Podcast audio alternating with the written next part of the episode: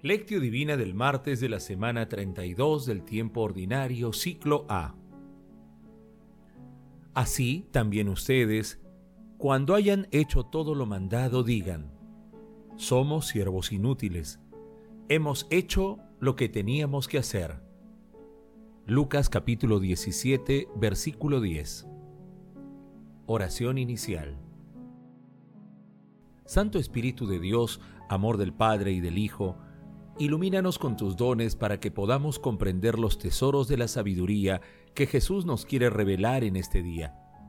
Otórganos la gracia para meditar los misterios de la palabra y revélanos sus más íntimos secretos. Madre Santísima, intercede ante la Santísima Trinidad por nuestra petición. Ave María Purísima, sin pecado concebida.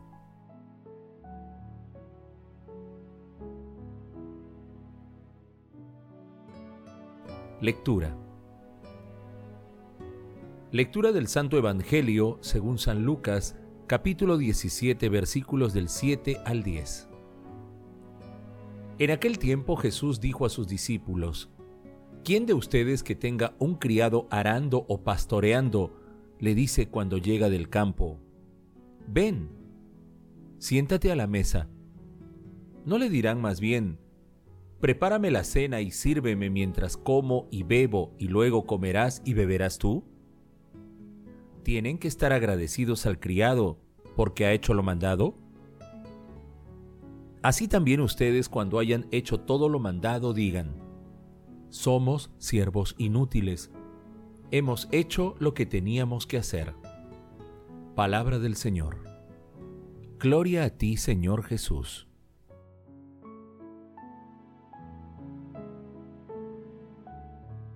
San León Magno nació en Toscana, Italia. Llegó a ser secretario del Papa San Celestino y de Sixto III. Fue elegido Papa el año 460, convirtiéndose en el Papa más importante de su siglo, ya que sus acciones fueron decisivas para el destino de la Iglesia y del Imperio. Durante su pontificado se realizó el concilio de Calcedonia y salvó a Roma de la invasión de los hunos, guiados por Atila Murió el año 461 y fue reconocido por el sobrenombre de Grande. El pasaje evangélico de hoy se ubica luego de las tres instrucciones que Jesús dio a sus discípulos, en la misma línea de las instrucciones comunitarias en la lectura de hoy, con la parábola de lo que es el siervo. Jesús hace un llamado a la fidelidad y responsabilidad del discípulo, así como el cumplimiento de su deber, sin exigir nada a cambio a Dios. Con este ejemplo, Jesús brinda una lección a sus apóstoles para el servicio de su misión. Que no piensen en ventajas, que no se enorgullezcan, incluso si hacen milagros, porque solo hicieron lo que tenían que hacer. La frase somos siervos inútiles es un modo de reconocer que en este orden espiritual del apostolado, todo, absolutamente todo, es don de Dios.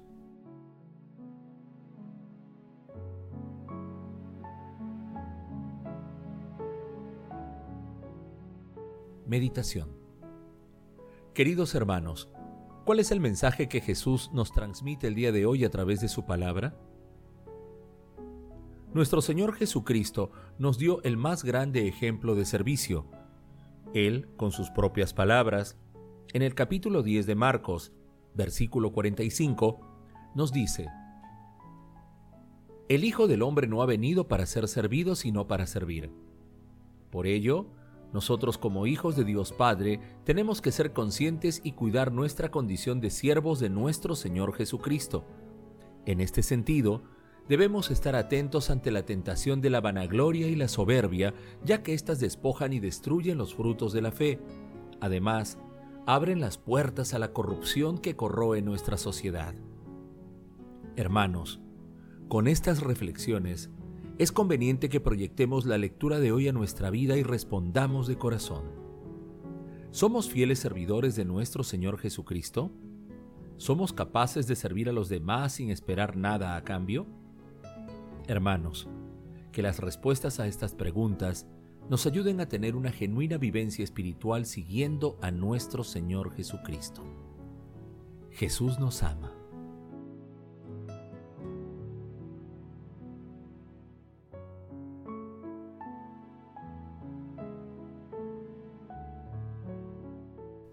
Oración.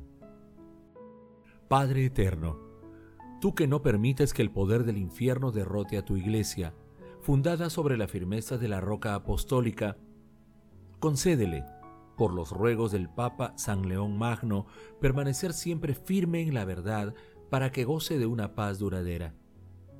Padre del cielo, concédenos la humildad para reconocer que cuando realizamos eficazmente las tareas que nos encomiendan, podamos alegrarnos por haber hecho lo que teníamos que hacer.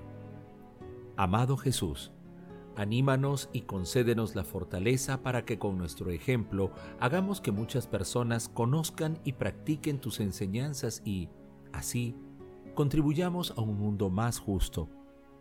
Espíritu Santo, amor del Padre y del Hijo, otórganos la sabiduría, el discernimiento y la fe para mantenernos alejados de las tentaciones de la vanagloria, del orgullo y de hacer las cosas por recibir gratitud humana. Amado Jesús, extiende tu rostro de perdón a todos los difuntos de todo tiempo y lugar, especialmente a los que más necesitan de tu infinita misericordia. Madre Santísima, Reina de la Paz, intercede ante la Santísima Trinidad por nuestras peticiones. Amén.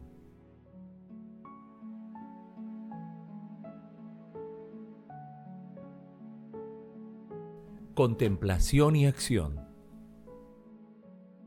Hermanos, contemplemos la pasión de nuestro Señor Jesucristo con un sermón de San León Magno. Por tanto, todo lo que el Hijo de Dios hizo y enseñó con miras a la reconciliación del mundo, no solo lo conocemos por el relato de sus hechos pretéritos, sino que también lo experimentamos por la eficacia de sus obras presentes. El mismo, nacido de la Virgen Madre por obra del Espíritu Santo, es quien fecunda con el mismo Espíritu a su iglesia incontaminada para que mediante la regeneración bautismal sea engendrada para Dios una multitud innumerable de hijos, de los cuales se afirma que, traen su origen no de la sangre ni del deseo carnal ni de la voluntad del hombre, sino del mismo Dios. Es en él mismo en quien es bendecida la posteridad de Abraham por la adopción del mundo entero, y en quien el patriarca se convierte en padre de las naciones, cuando los hijos de la promesa nacen no de la carne, sino de la fe. Él mismo es quien, sin exceptuar pueblo alguno, constituye de cuantas naciones hay bajo el cielo, un solo rebaño de ovejas santas, cumpliendo así día tras día lo que antes había prometido. Tengo otras ovejas que no son de este redil.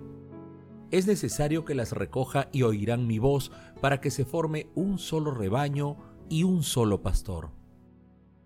Aunque dijo a Pedro en su calidad de jefe, apacienta mis ovejas, en realidad es él solo, el Señor, quien dirige a todos los pastores en su ministerio, y a los que se acercan a la piedra espiritual, Él los alimenta con un pasto tan abundante y jugoso que un número incontable de ovejas, fortalecidas por la abundancia de su amor, están dispuestas a morir por el nombre de su pastor, el buen pastor que se dignó dar la propia vida por sus ovejas. Y no solo la gloriosa fortaleza de los mártires, sino también la fe de todos los que renacen en el bautismo. Por el hecho mismo de su regeneración, participa en sus sufrimientos. Así es como celebramos de manera adecuada la Pascua del Señor, con ácimos de pureza y de verdad, cuando rechazando la antigua levadura de maldad, la nueva criatura se embriaga y se alimenta del Señor en persona. La participación del cuerpo y de la sangre del Señor, en efecto, nos convierte en lo mismo que tomamos y hace que llevemos siempre en nosotros, en el espíritu y en la carne, a aquel junto con el cual hemos muerto, bajado al sepulcro y resucitado. Queridos hermanos, reconozcamos que todo lo que tenemos en nuestras vidas son dones que Dios nos ha otorgado gratuitamente y que nosotros debemos dar gratis. Hagamos el compromiso de contrastar nuestras acciones con los mandamientos del amor para ser siervos diligentes de nuestro Señor Jesucristo. Y pidamos siempre a la Santísima Trinidad la fuerza para vencer las tentaciones de la vanagloria.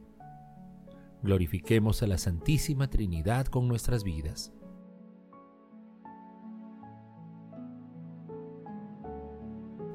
Oración final. Gracias Señor Jesús por tu palabra de vida eterna.